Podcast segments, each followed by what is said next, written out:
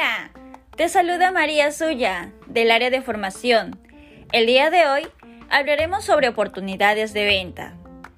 Sabemos que durante la llamada ante la negativa del cliente, debemos rebatir y buscar nuestra venta.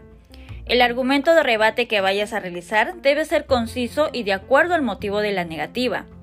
Así, el cliente se dará cuenta que lo estás escuchando y le estás brindando una solución para que esté más seguro de aceptar la mejora del plan que le estás ofreciendo. Por ejemplo, en la casuística donde te contesta el usuario y te menciona que es él quien se encarga de la línea, debemos proceder a ofrecerle nuestro producto y preguntar si se encuentra el titular para concretar la venta.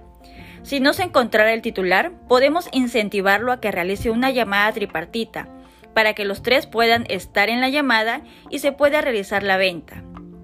Si no se pudiera ello, se le puede solicitar el número del titular para que te puedas comunicar con él. Recuerda que tienes una opción de colocar en la ficha del Inconcert otro número en la casilla de teléfono 2 para que lo agendes y procedas a llamar al titular y cerrar la venta con él.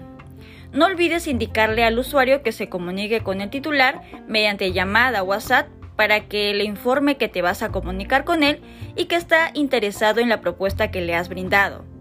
Vamos equipo, espero que puedas aprovechar estos tips al máximo para no desaprovechar ninguna venta. Que tengas una excelente semana.